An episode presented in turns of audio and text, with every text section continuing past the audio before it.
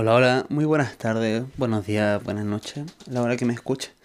Bienvenido a otro episodio más de En realidad no es tan importante como crees, en donde principalmente me dedico a hablar de los temas de la mente, filosofar, puntos de vista, y si te sirve, te sirve, y si no, también. Ahí lo dejamos un rato. Aquí nos solemos explayar un poco más que en otras redes sociales, ya que en realidad podemos hablar, podemos no censurar tanto como en YouTube, claro, como en otras redes sociales que está muy blandito y se pueden hablar las cosas un poquito más a pelo de lengua, más como soy. Hoy quería hablar del tema de ser uno. Que está complicado de repente ser uno, no sé si para ti, pero está muy bonito. Se queda que a mí me gusta mucho andar sin polera, tomar sol, sentir el aire. En la playa está normal, en la ciudad no está tan normal. Yo lo hago igual. Creo que es algo que no pasa a llevar la libertad de otra persona entonces, ¿por qué evitaría hacerlo? Claramente. Venía justamente pensando eso porque venía con chala, mi polera en el bolsillo, tomando el sol, sintiendo el viento. Muy raro en esta época, que suele ser otoño aquí por donde vivo. Veo a la gente pasar con polerones, buzos. Para mí es súper raro. Imagino lo que pensarán las otras personas. el único que está con chala, polera corta y manga corta dentro de un montón. Van a pensar que vengo de otro lugar. Pero ¿por qué dejaría de hacerlo? Justamente hace un rato me estaba preparando para grabar este audio y suelo inflar botella para poder soltar la voz, soltar la garganta. Y se me sale lo de erupto. Me dijeron que no lo siguiera haciendo. Lo seguía haciendo claramente. Porque creo que es algo que no pasa llevar la libertad de otro muchas veces le puede molestar. Pero desde mi amor, desde mi apertura, yo quería compartir esto, me estaba preparando, lo sigue haciendo. Muchas veces tu familia te puede hablar de cosas así. Y creo que es súper importante que si no puedes con tu familia, ni siquiera intentes salir a las redes sociales. Las redes sociales te comen vivo. La gente es bien hija de perra en esos ambientes. Porque no les ven la cara muchas veces.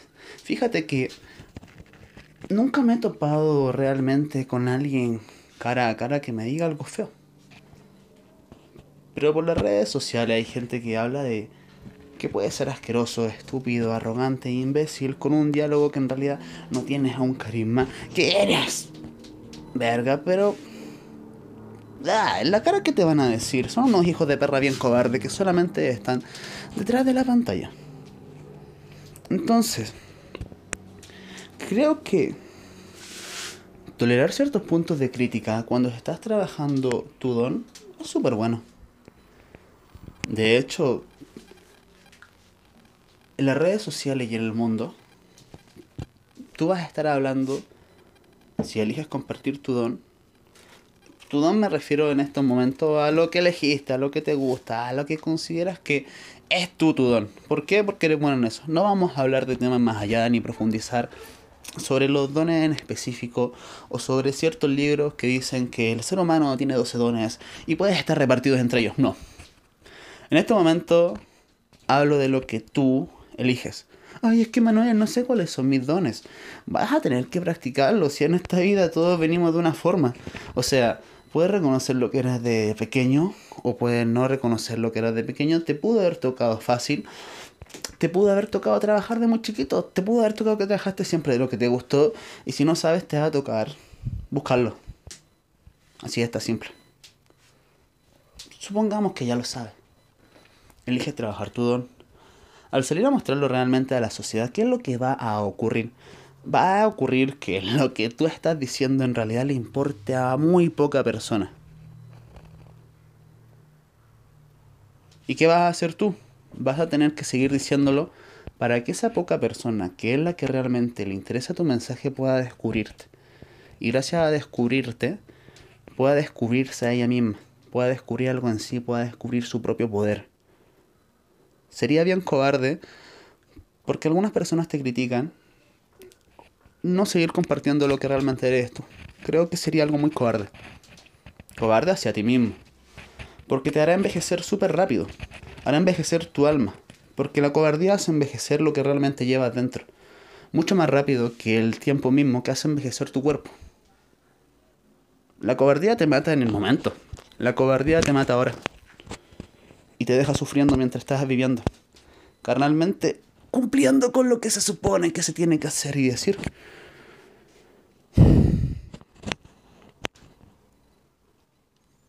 Cuando compartes tus dones, sobre todo en las redes sociales, que he estado bien alejado de eso, me gusta mucho más hablar.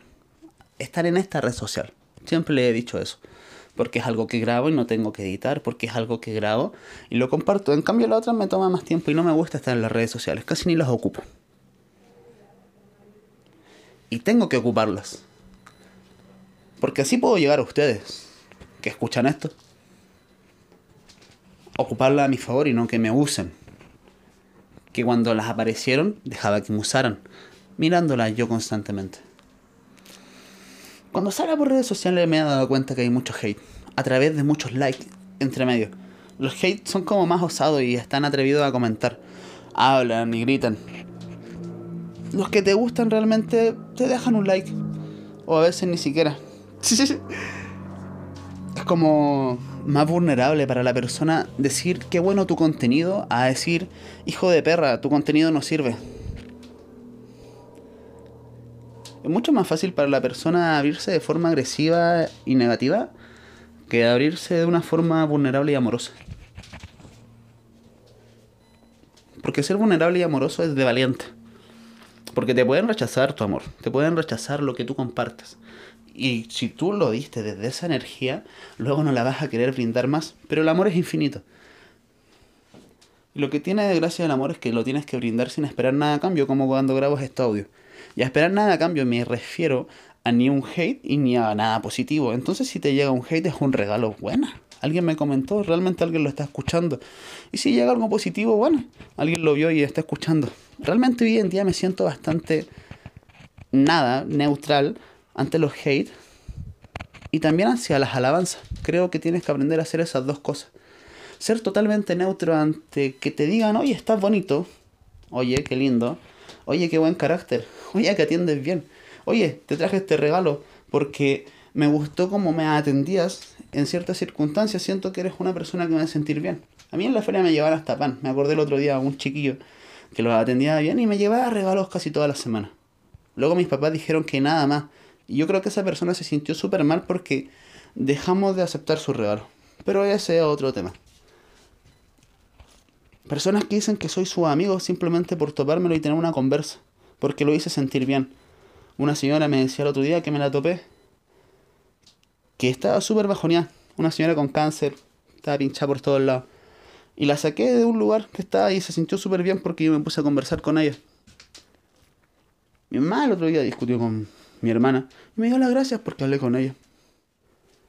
Cuando habla a personas sin que me lo pidan, de repente termino dando consejos de ejercicio que a la persona le molestan. Eso es calibrar un don. Y lo otro que dije al final también es mío. Y es un don descalibrado. Chequéate cómo puedo usarlo y cómo puedo usarme mi mismo don. Y cuando lo entrego, siempre va bien, aunque a veces no quiera entregarlo. Con esta señora, si te soy sincero, yo no esperaba hablar con ella. Ni quería. Ella me habló y yo seguí la conversa. Porque me interesé. Dije, ok, si me habló, ya que me voy a ir en la micro, no tengo audífono, vamos a conversar con ella y voy a darle mi don. Y resultó que salí ganando yo porque me hizo sentir muy bien que ella le gustase. Los dos ganamos. Pero si eso lo compartes a una persona que no lo quiere, una persona que te la topaste y en realidad te contó un conflicto y querías que la escucharas, pero no querías que le reflejaras a través de técnicas de coaching. Por ejemplo, yo le doy técnicas de coaching a las personas técnicas de psicología, que se las voy aplicando, le digo, oye, el cambio, presencia, momento, respira. Eso sí lo digo a una persona que en realidad quería hacerse la víctima, por ejemplo, no, no le vas a solucionar nada va a molestar. Te va a responder pesada. Y tú te vas a sentir incómodo. Probablemente sin valor. Esto va para todas las personas. Imagínate que eres un artista y regalas un dibujo. Filete. Puede que la otra persona no te haya dicho nada. Los artistas suelen ser personas de repente demasiado conectadas, sensibles y de repente con un mundo onírico demasiado grande. No te dijo nada perfecto. Imagínate que lo haces porque te gusta dibujar. Mejor que vayas regalando. Imagínate que alguien te dice que está feo. Porque se lo regalaste a alguien que no le gusta y lo rompe. Ese mismo dibujo. Todos son los mismos dibujos. Imagínate que hiciste cinco dibujos idénticos, los regalaste y esas cinco personas reaccionaron todas de una forma totalmente diferente. Uno lo rompió, uno le valió verga, otro lo enmarcó, otro le dio valor, otro le dio muchas gracias porque te preocupaste y lo hiciste pensando en ese.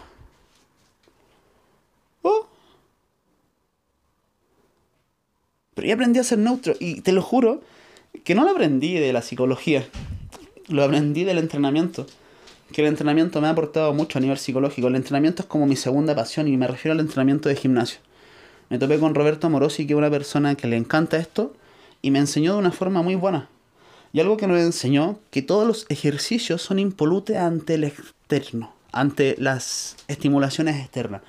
Si tú estás cansado, o sea, me vale, tú haces una sentadilla, si la haces perfecta a nivel técnico, la haces bien si estás cansado, malhumorado, bien humorado, si estás en tu primera serie relajado o en tu última bien hecho mierda, las tienes que hacer todas iguales porque el exterior no te puede variar. Y cuando haces eso, construyes el don en la sentadilla. Yo dije, wow, esto es muy parecido a los dones. Cuando tú construyes tu don, te haces impoluto al exterior. Porque sabes que hay cosas necesarias. O sea, yo ya sé que si voy a salir a compartir mis dones, va a haber gente que no le va a gustar Va a haber gente que va a resonar. Va a haber gente que le va a aportar. Va a haber gente que no. Y todo esto empezó porque mi primera vez que empecé a practicar los audios, los quise practicar, o sea, mi diálogo lo quise practicar por acá. De hecho, si ven mis primeros audios hace tres años, no son como los de ahora. No duran lo de ahora. Y yo en ese tiempo pensaba que yo era una persona disciplinada y aún así puedo contener esto a través de todo este tiempo. Y aún así me considero que no soy disciplinado. Y entreno casi siempre. Porque considero que lo hago desde amor. Desde amor propio. O sea, amo mi cuerpo y porque amo mi cuerpo no le administro tanta mierda. Porque sí le administro mierda. Porque amo los sentidos, amo el tacto. Tengo que admitirlo. Te apoyo desde donde puedo. No soy un puto dios. Tengo mis errores. Y desde ahí lo comparto. Porque si algo me pasa, es que ya terminé de caerle bien a la gente. Y eso es lo que venía pensando cuando venía sin polera. Es que ya me cansé de tener que estar viendo y no estando con polera, por ejemplo, cuando lo quería en ese momento. Cuando no le pasa a llevar a nadie. Cuando lo hice la sociedad, ya me cansé. Algún día me voy a morir. Venga, sácate la polera. Ya me cansé de estar con la imagen que me enseñaron mis oradores, de mantener cierta compostura. Ya me cansé de que es muy importante mantener ciertos contextos, diálogos, imágenes, para poder transmitir un producto. Pero me cansé de que si mantienes una imagen, después no la puedes romper porque ya la gente no te quiere. Porque al romper esa imagen ya no eres el mismo de antes. Pero yo la rompo porque yo me rompo siempre y me creo de nuevo. Me rompo porque me cuestiono. Me cuestiono porque imagino y veo mis creencias y pienso que la realidad no es lo que creo. Porque mi cerebro no soy yo. En tu cerebro están guardados muchas situaciones y acontecimientos que no son tú. El susto. Te asusta porque es evolutivo no lo elegiste de forma racional. Entonces ahí estamos viendo qué tan racional puede ser el humano. Bajaste a comer, probablemente sin hambre, porque no querías empezar con tu trabajo. Pero lo justificaste, de alguna forma, que te pareciera muy lógico. Ese es el humano, haciendo algo emocional, después corrigiéndolo por algo racional una compra, hechos psicológicos como lo estudian, cosas que en realidad no son lógicas y al final llegan a pasar. El experimento que hacía el monstruo, no me acuerdo bien, le llamaron el monstruo, un psicólogo que relacionaba el miedo junto con el sonido, que tomó a un bebé de nueve meses y lo juntaba con animales. El bebé de nueve meses, o sea, se juntaba con los animales súper cariñosos y nada. Eran animales, mamíferos, tanto igual, la inocencia total. Pero luego empezó a hacer ruido fuerte. ¡Pa! ¡Pa! Perdón para el oyente. Tenía que hacerlo. el niño después relacionaba el miedo. Bebé de nueve meses. Experimento que se hizo por 1970, 80. Hoy en día ya no se pueden hacer porque están prohibidos. Traumatizó al niño. Lo logró. Cada vez que veía después a los animales se asustaba. ¿Por qué te comento esto? Porque esa persona no es su cerebro. Lo programaron desde pequeño. Ese bebé cuando sea grande no es el miedo a las ratas. Él tiene fotografías donde tenía fotos junto con ratas, gatos y perros. Pero después hubo una programación, un sonido que le hizo que tuviera miedo. Que probablemente después creció con miedo. Y no pudo cambiarlo, si es que quiso cambiarlo. Y tuvo la lógica porque le mostraron el experimento y dijo, oh, yo no era así antes tal vez hasta los 16 años, donde tuviera la conciencia de poder hacer un trabajo mental. O tuve unos buenos papás, que lo dudo, si lo experimenté, lo, dejaron participar en el experimento, tuve unos buenos papás que le hicieron un trato desde muy pequeño. Tu cerebro no es tuyo y la realidad está bien loca. No entendemos casi nada. La metafísica está muy heavy. Las vibraciones y tus estados mentales pueden acelerar los resultados que tú obtienes. Tú puedes bajar de peso y puedes verte muy fit. Y si tu mente no la trabajaste, vas a seguir teniendo impulsos de gordo y vacíos emocionales. El estado del gordo eterno.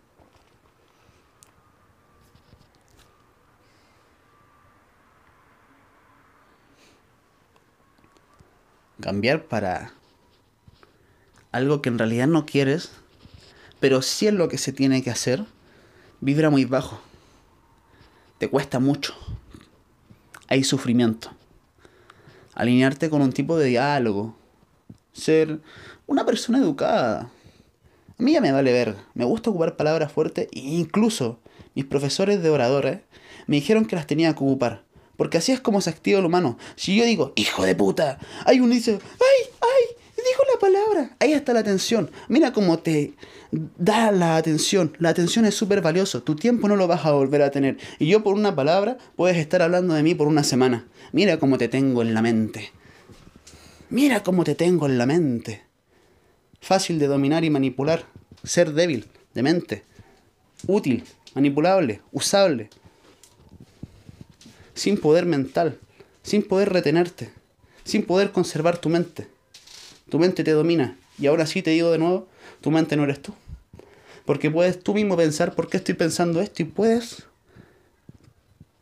puedes ver tus pensamientos. Eres supramental. Esto es algo que la inteligencia artificial aún no puede hacer. Si tú le preguntas a una inteligencia artificial si es un robot, te va a responder que es un robot porque le programaron a responder eso. Tú si tienes un pensamiento erótico que no debes tener, puedes pensar por qué estoy pensando esto. En cambio, un robot no. Si piensas mal de alguien, puedes pensar por qué pensé mal de ellos y no debería pensar así.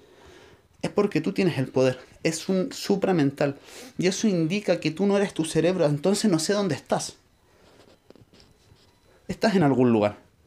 Y tu cerebro no eres tú. Esto está muy loco. Lo han comprobado. Lo que te cuento de esto, del supramental, no lo dije yo, lo dijo un neurocirujano que opera a mente consciente sin dormir a sus pacientes.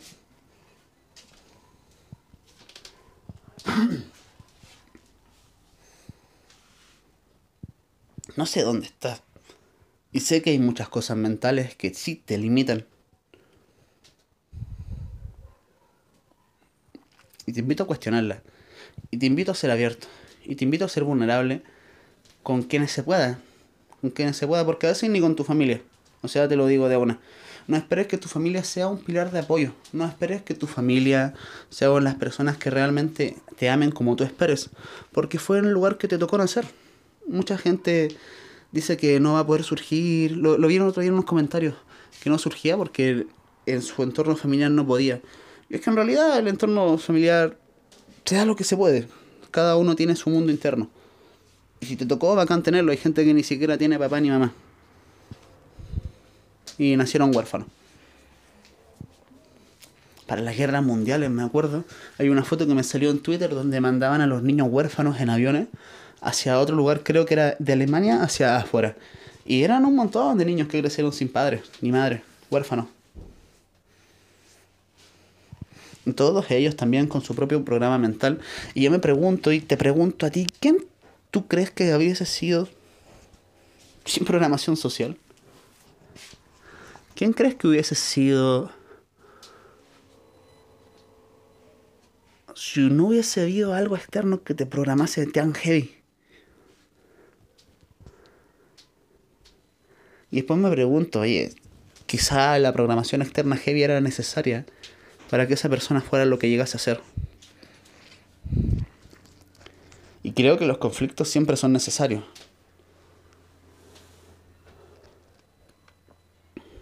Y en la redefinición de lo que tú tienes en la mente está el poder. Porque sí, yo soy así hoy día. Pero antes me daba, por ejemplo, vergüenza salir a la calle descurado. Porque estaba gordo, se me marcaban las tetas. O sea, un gordo, pues, weón. Que yo mismo me causaba asco. ¿Por qué? Porque yo no quería estar así. Entonces, weón, sí me causaba yo mismo asco al mirarme así. Yo decía, soy un Snorlack. No sé si alguien jugó ese juego, pero así se le decía a los gordos en mi época. Los molestaban diciendo el Snorlack. De un juego, ni siquiera me acuerdo cuál, que eran los gordos, que explotaban cuando le disparaban. Pium, pium, pium. Yo ya me cansé, yo decía, si estoy gordo, estoy gordo. Ya me cansé de esa parte de ver si el loco me va a dar allá si porque estoy gordo, estoy sin polera, la verga, que me la mame si le molesta. El que allá me va a ver porque tengo un aro en la teta, tengo dos aros en la teta. Una tipa me dijo la otra vez, oye, sácate eso, eres indecente, es asqueroso, por redes sociales. ¿Tú crees que alguien me ha dicho algo en la vida real? ¿En carne y hueso? Nadie. Ya te dije que muchas veces en las redes sociales se da. Pero en la vida la gente suele ser súper buena onda los cobardes no te van a decir nada y la gente que se acerca es como la curiosa buena onda. La que mira con gracia, la que sonríe. Es muy curioso, como compartirte, abrirte y ser vulnerable te acerca a las personas que realmente quieres y abrirte obviamente en lugares que no corresponde, acerca a hater. Muchas veces los haters sí están más en las redes sociales que en la vida real, creo yo. Porque en mi imaginación a veces lo alteraba la vida real, que iba a ser brutal. Pero nunca solía acercarse gente más curiosa y buena onda. Recuerdo este verano, me pasó algo muy curioso, de hecho. Esto, esto fue brutal, me, me encantó. Salí a caminar y me puse a rapear con una base de rap abajo de estos típicos como puestos de salvavidas que están en la playa. Era un puesto de salvavidas que estaba tapado y dije, voy a subir. Ah, está cerrado. Lo tenían tapado con una tabla y me puse abajo a improvisar porque había sombra y rapeando, métale rapeando, así bacán. Y después dije, ya, me voy. Y de repente había un vagabundo durmiendo arriba de la plataforma de salvavidas. Y se asoma y me dice, brother, estás rapeando. Sí, le dije.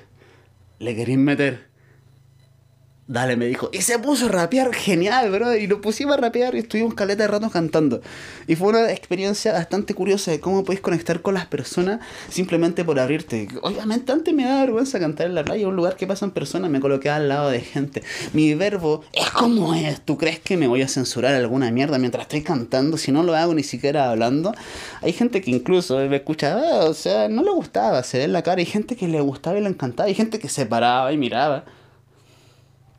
Hay gente que se iba a colocar ahí y eligió colocarse 5 metros más al lado.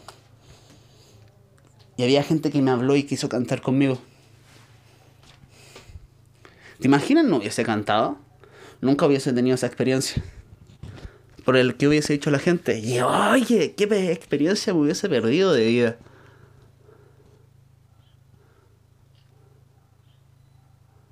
Yo lo que hice fue reprogramar estas creencias y cada vez que salía una creencia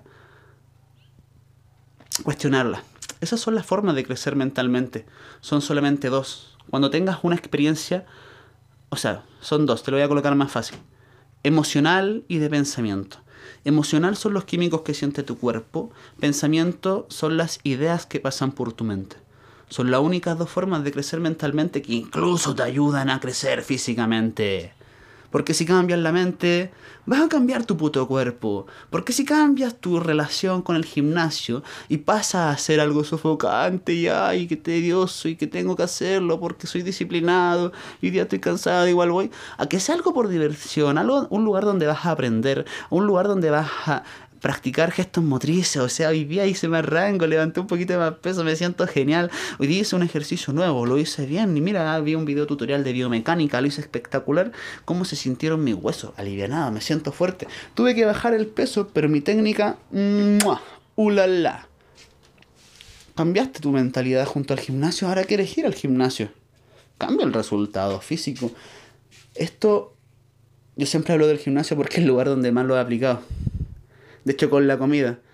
No me gustaba comer verdura. Ay, es que no hay ninguna verdura que me guste comer. Podía plantearme así. O podía plantearme de, ok, si es bueno comer verdura, voy a buscar la verdura que me guste comer. Es un simple hecho cambio mental. Yo te comparto donde más lo he hecho. Que ha sido en el entrenamiento y cambio físico. Pero se puede aplicar a otras áreas.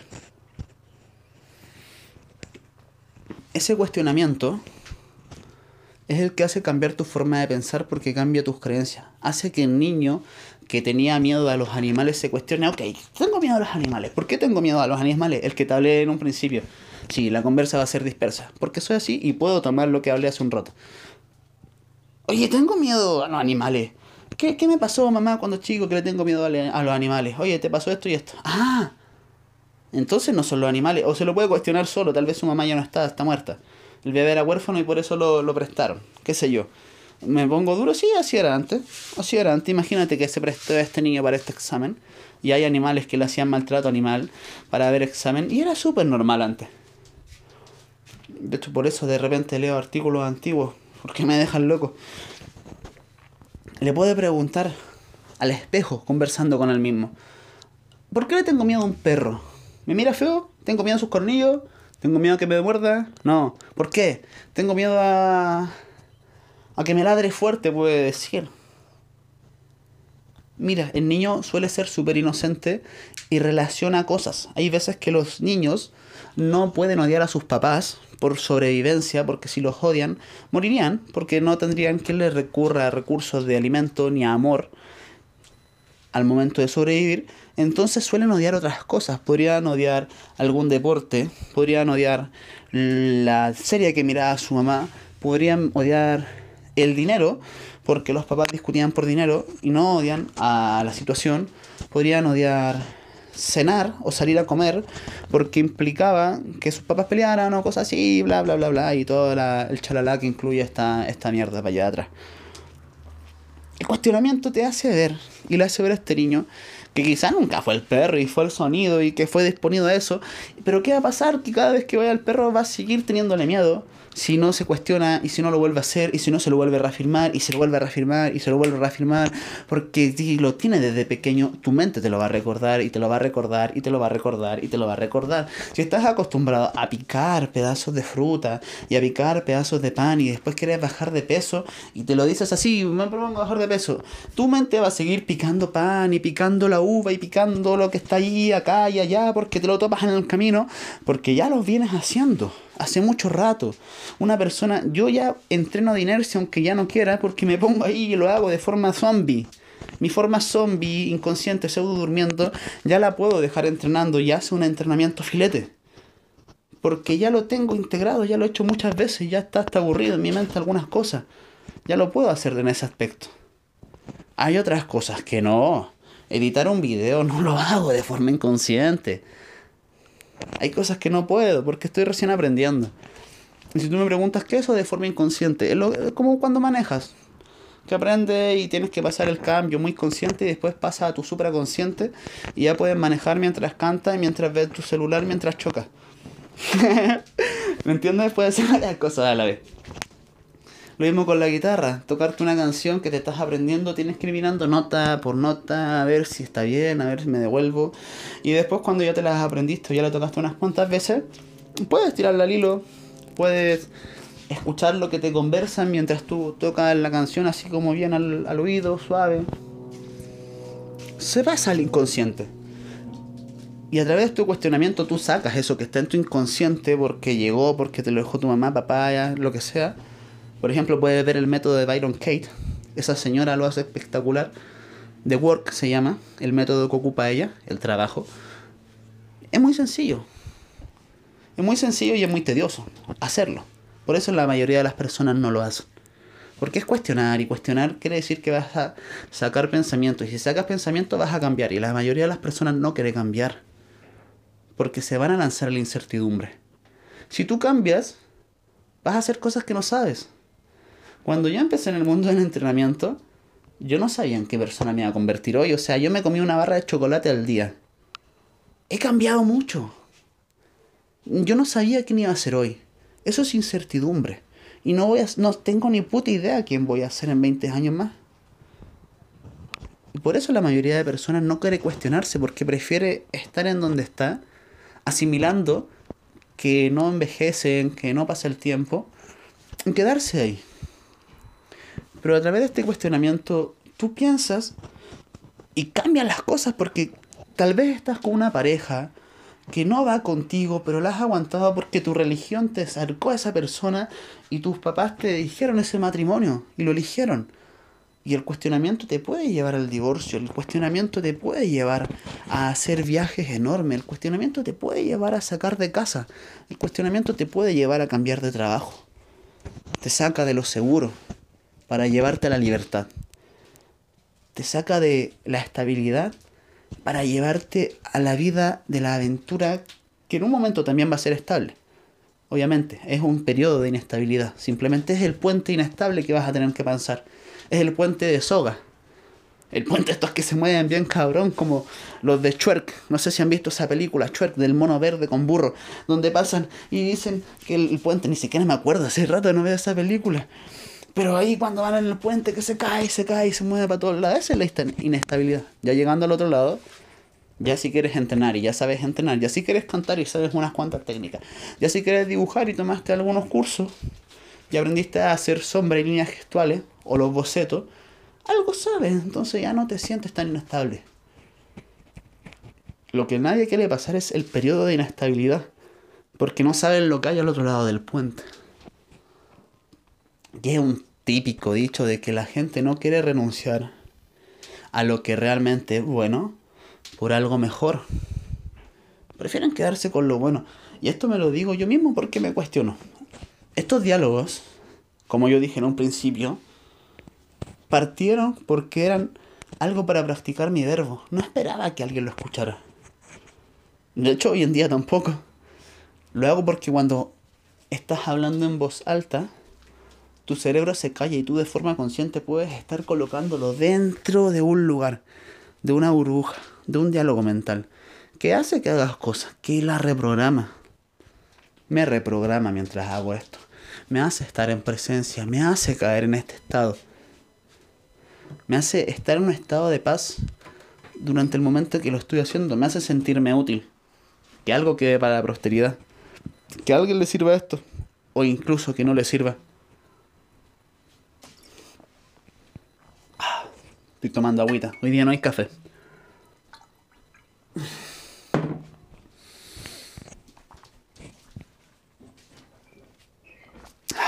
Luego que te cuestionas, la mano es que te hayan cosas durante el día que te lo recuerden constantemente, que te vuelvan a tu centro.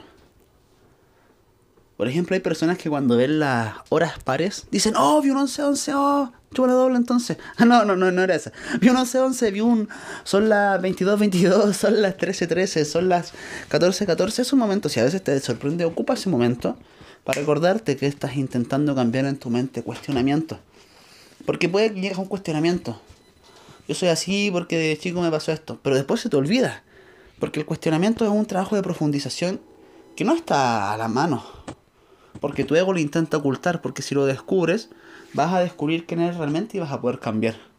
Ya te dije, The Work es un trabajo, es el gym mental, el cuestionamiento lleva a eso. Sacar a flote cosas que no quieres sacar tú misma mente a flote. Porque a veces prefiere hacerse el pendejo. Incluso, te lo digo a ti, Emanuel, y todos los que me están escuchando. Tú prefieres hacerte el pendejo a hacerte responsable de tus cosas. Y muchas veces sabes de qué tienen que hacerte responsable. Pero tu ego no te permite mirarlo. ¿Por qué? Porque prefiere hacerse pendejo a hacerse responsable por lo que conlleva esfuerzo. La mente es una experta en esconder esfuerzo. Porque si esconde esfuerzo, esconde recursos. Y era algo que era muy difícil conseguir en el pasado. Comida. Hoy en día no.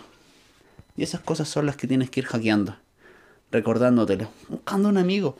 Haciendo apuestas si no cumples. Escribiéndote mensajes. Y la otra parte ya es la emocional. Que esto es siempre lo mismo. No, no hay donde profundizar tanto en la materia. Te lo puedo colocar en diferentes contextos, pero siempre llega el pensamiento y la emoción. La emoción son los químicos del cuerpo. A mí algo que siempre me decían de chico, mucha gente, incluso ahora, los hombres deberían ser más fuertes ante las emociones. Ya estoy de acuerdo, a mí siempre me costó. Pero me hice muy atento a eso. Y por eso hoy me llegó bien. Y por eso hay hombres que me decían que debería ser fuerte. Conversan conmigo a veces porque no saben qué chucha hacer. Porque se supone que deberían ser fuertes, ¿no? Las emociones se sienten. Sí, claro, se sienten. Pero es que, ¿a qué me refiero con eso? Que tienes que dejarte sentirlas a profundidad porque no son lógicas. Muchas personas dicen es que no sé por qué me siento así. Y eso va a ser así. Porque las emociones no son lógicas. Tú le colocas lógica a la emoción. Con tu raciocinio. Le buscas, ¿por qué me siento así? Y puede que lo encuentres, pero la mayoría de veces las emociones no son lógicas y tienes que sentirlas y dejarte experimentarlas. Y cuando te dejas experimentarla, probablemente te pongas a llorar porque estabas muy irritado, pero no querías dejarte de irritarte. Probablemente te pongas enojón, te irrites, te pongas furioso. Y tú no querías ponerte furioso en esa situación porque debías mantener la compostura o no se supone que debías mantener. Pero permítete enfurecerte porque esa emoción es tuya y está ahí por algo. Cuando tú te permites enfurecer a veces llega el pensamiento después. Después llega tu lógica, oye, me enfurecí así porque en realidad ya no tolero esto. Pero no quería dejarme ver que no toleraba esto porque si yo me digo que no tolero esto, voy a tener que cambiar esto con mi pareja. Y yo no quería tener esa conversación incómoda con mi pareja. Entonces esta ira acumulada que tengo ahora es por todas las veces que me falté el respeto hacia la conversación. Una persona de repente se deja, se deja y de repente sale y se pone a llorar y, ¡ah! y llora, llora, llora, llora y no tenía la lógica. ¿Y por qué lloraste tanto después? Que en realidad tenía eso acumulado. Porque en realidad yo no toleraba su estilo de vida por las veces que no ha hecho los cambios y como no lo ha hecho los cambios, a mí me se sentía incompetente, desvalorada, no valioso, mediocre. ¿Por qué llegué a ser tan patética? Y lloraba. Pero si no se permitía llorar, nunca se iba a dejar de mostrar lo incompetente que dejó ser. Y iba a estar viviendo una, una vida incompetente por el resto de su vida. ¿Por cuánto tiempo más se iba a permitir esa persona vivir una vida totalmente incompetente por no dejar experimentarse su emoción de tristeza porque se supone que debería estar feliz. Las emociones son por algo.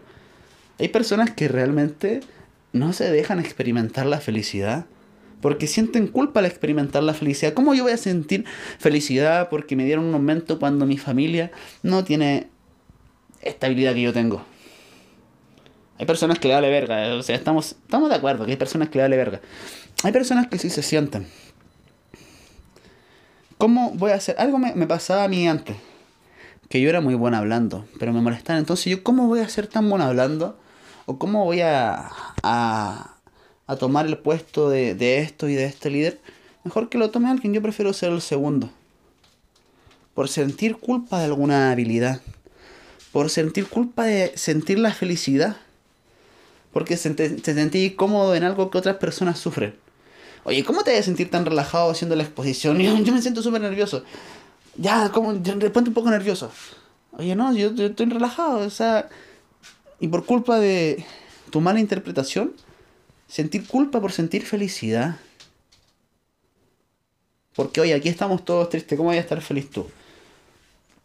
Con todas las emociones puedes sentir un bloqueo. Hay personas que de verdad No, experimentan la felicidad y no les da por celebrar cuando sienten algo bueno. Porque ¿cómo van a celebrar que tuviste un aumento cuando otros no pueden? ¿Cómo van a celebrar que tenés un físico bacán? Porque hay otros que en realidad están con un físico gordo y no, no, ¿cómo van a celebrar? Porque ellos se van a sentir mal.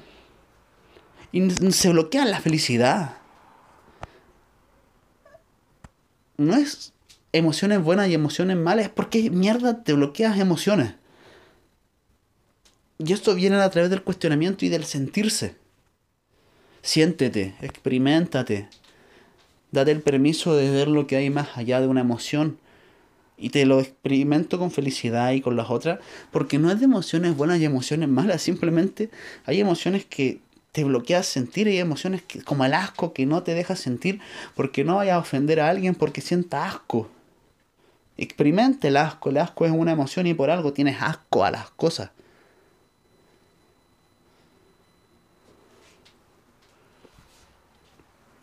El pasar las emociones y el cuestionamiento mental es cuando,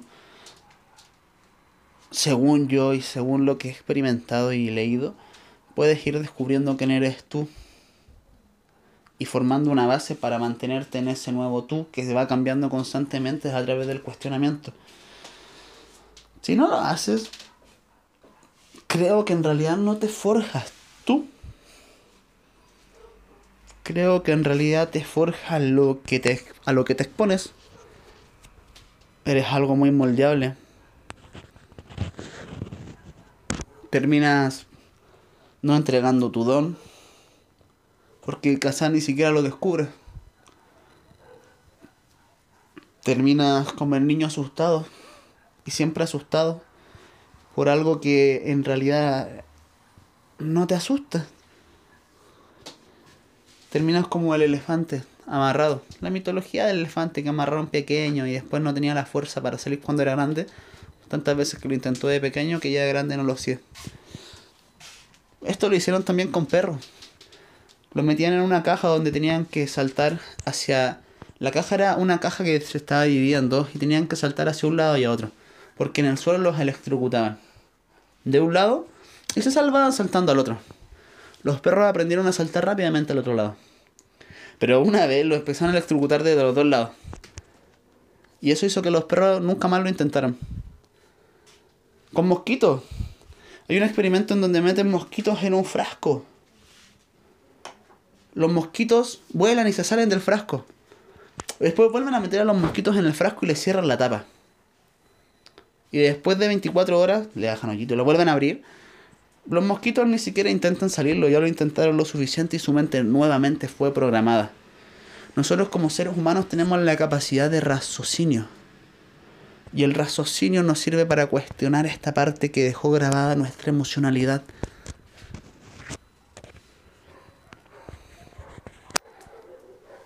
Y da flojera, pero da flojera comer al gimnasio hasta que te gusta. Lo redefines. Y lo redefines, porque te das cuenta que es un poder. Te quería compartir esto para devolverte tu poder. Desde el lugar que estoy yo, claramente. Desde mi paz interna. Desde mi plenitud física, sin tener el físico que quiero y poder salir a guata pelada en una ciudad. Porque me siento bien conmigo. De poder compartirte esto a pesar de lo que puedan llegar a hablar porque estoy abierto a ser vulnerable. Ya lo que puedan decir. Te lo comparto desde mi amor. No tengo tanto en cosas. Pero te comparto todo esto. Te comparto mi paz. Tal vez tú no tienes paz. Yo tengo un montón. Te regalo mi paz. Que tengo más. no, se me acaba. Que te vaya bien. Gracias por llegar hasta aquí ya llegaste hasta aquí, por favor cuestionate. Ya llegaste. No consumas contenido por consumir contenido porque estás aburrido y luego de esto vas a consumirte otro. Date un tiempo de silencio, 20 minutitos, cuestionate, siente tus emociones y es un regalo para ti. Más no, eso, paz.